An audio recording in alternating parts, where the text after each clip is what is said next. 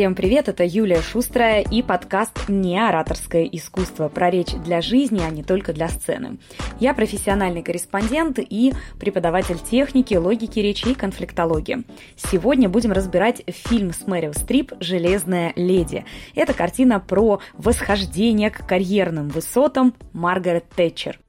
Фолклендские острова принадлежат Британии, и я требую вернуть их. Если посылать корабли, то только сейчас. Мы должны действовать решительно. Или мы проиграем.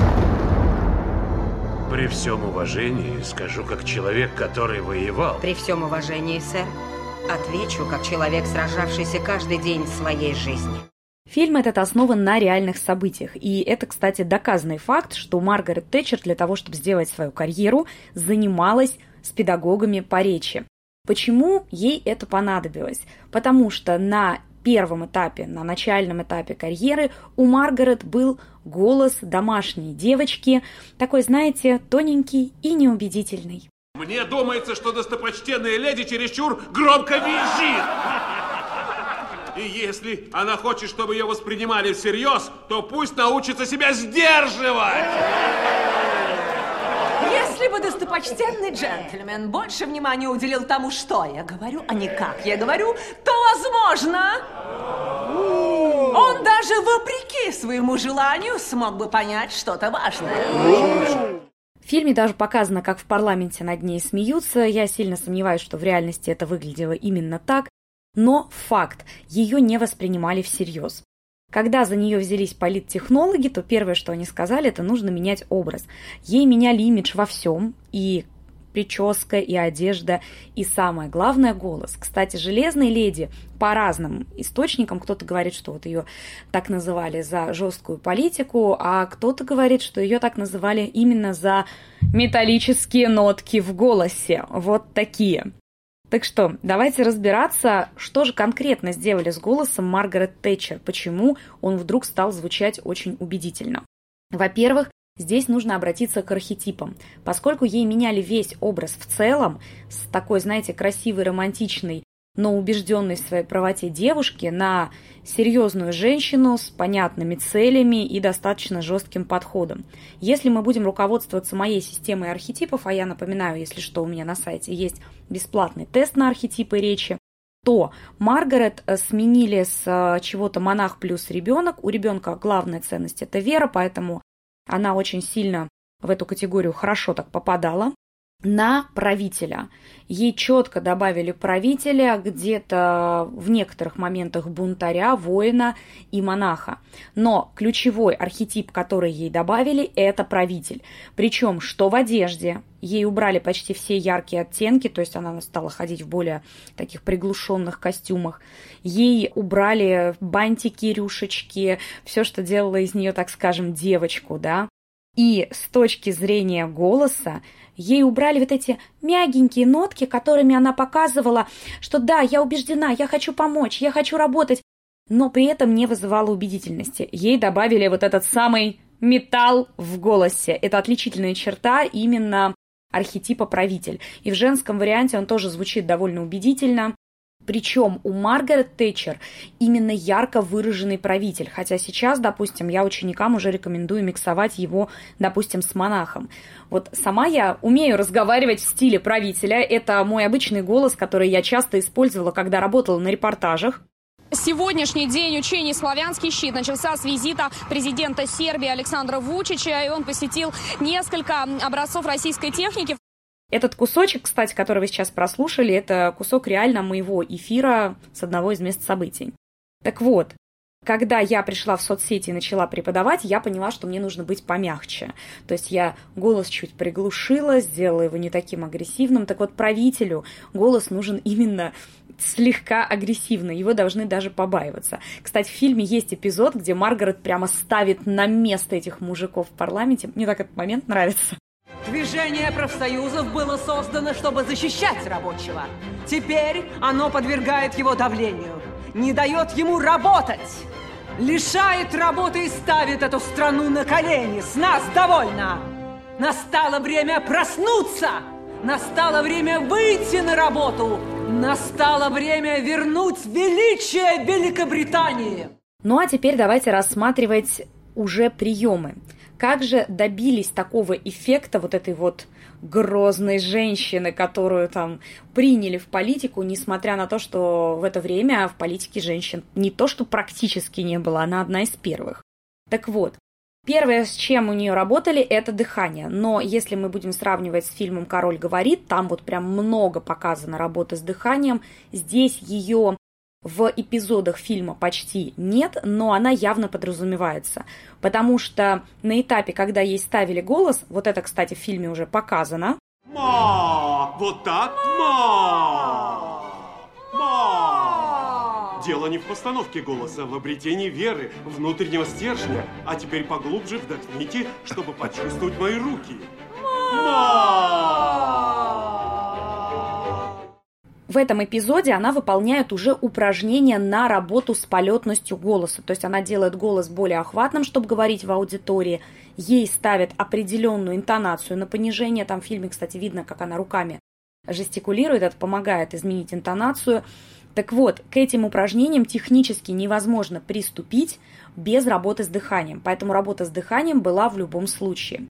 Далее мы видим, как ей наращивают громкость. Громкость тоже сильно зависит от дыхания. Только после того, как дыхание поставлено, можно приступать к самой технике. Там есть очень хороший кусок, где показано, как ей наращивают громкость. Она зовет мужа с разной степенью громкости, пока он ее не услышит. А сейчас позовите мистера Тэтчера. Да, мисс. Нет, я хочу услышать убежденность, уверенность, властность. Да, мисс. Хорошо, еще раз. Глубокий вдох и... Деннис! Да. Хорошо. Извини, ничего, ничего, прости. Так вот, если в фильме показано больше работы с резонаторами и громкостью голоса, то э, в реальности, скорее всего, была еще большая работа с дыханием.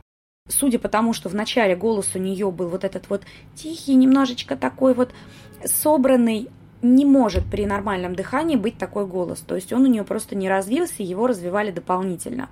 Что касается дикции, не думаю, что у Маргарет были с ней проблемы, потому что если фильм посмотреть, если просто посмотреть куски ее выступлений э, из ранних этапов карьеры, там везде дикция уже нормальная, поэтому думаю, что основная проблема стояла именно в убедительности. Итого мы получаем три этапа работы с речью. Первый – это проработка по архетипам, то есть для того, чтобы понять вообще, чего хотят добиться в процессе работы. Второе – это работа с дыханием, без нее там точно не обошлось. И третье – это работа с громкостью и резонаторами, для того, чтобы настроить голос, чтобы он звучал действительно как голос правителя. И здесь можно посмотреть, как э, уверенно Маргарет Тэтчер звучит на последних этапах своей карьеры, например, посмотреть ее выступление в ООН.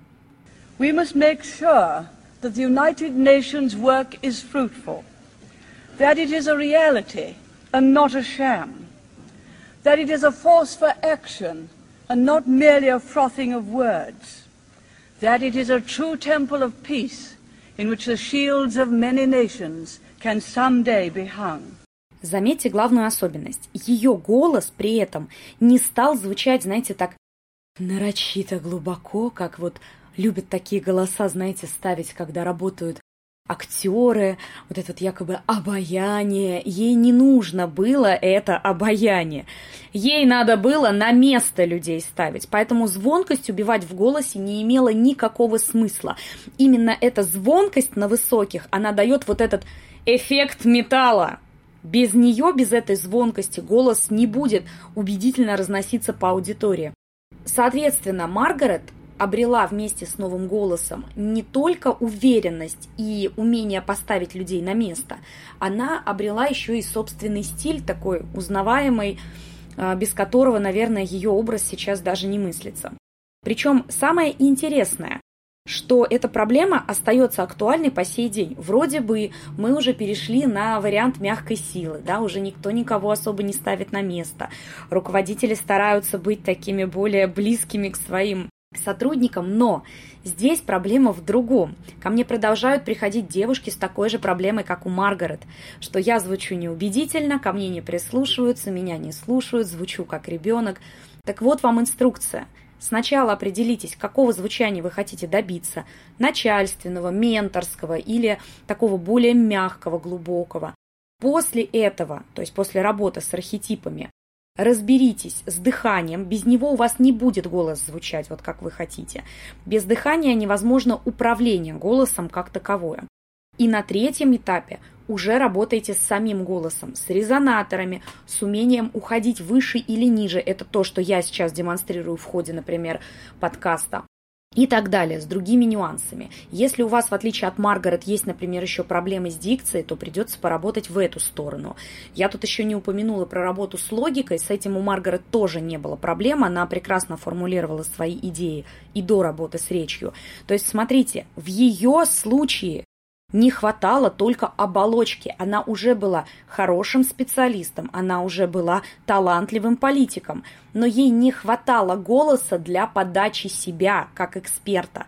Ну, выражаясь сейчас местным там инстаграмным языком, да, для того, чтобы стать вот такой солидной фигурой в политике, ей все-таки пришлось изменить манеру говорить.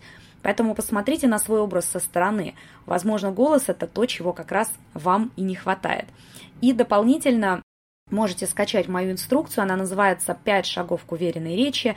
Для того, чтобы ее скачать, можно просто зайти на мой сайт шустрая.ру, кстати, тест на архетипы находится там же, или же написать в любую мою соцсеть, например, Инстаграм или ВКонтакте «Хочу сборник», и вам придет ссылка на эту бесплатную инструкцию по этапам работы с речью. Там пошагово рассказано, с чего начать и как продолжать эту работу. Даже есть ссылочки на полезные материалы по ходу. Ну а это была Юлия Шустра и мой подкаст «Не ораторское искусство». Увидимся в следующих выпусках.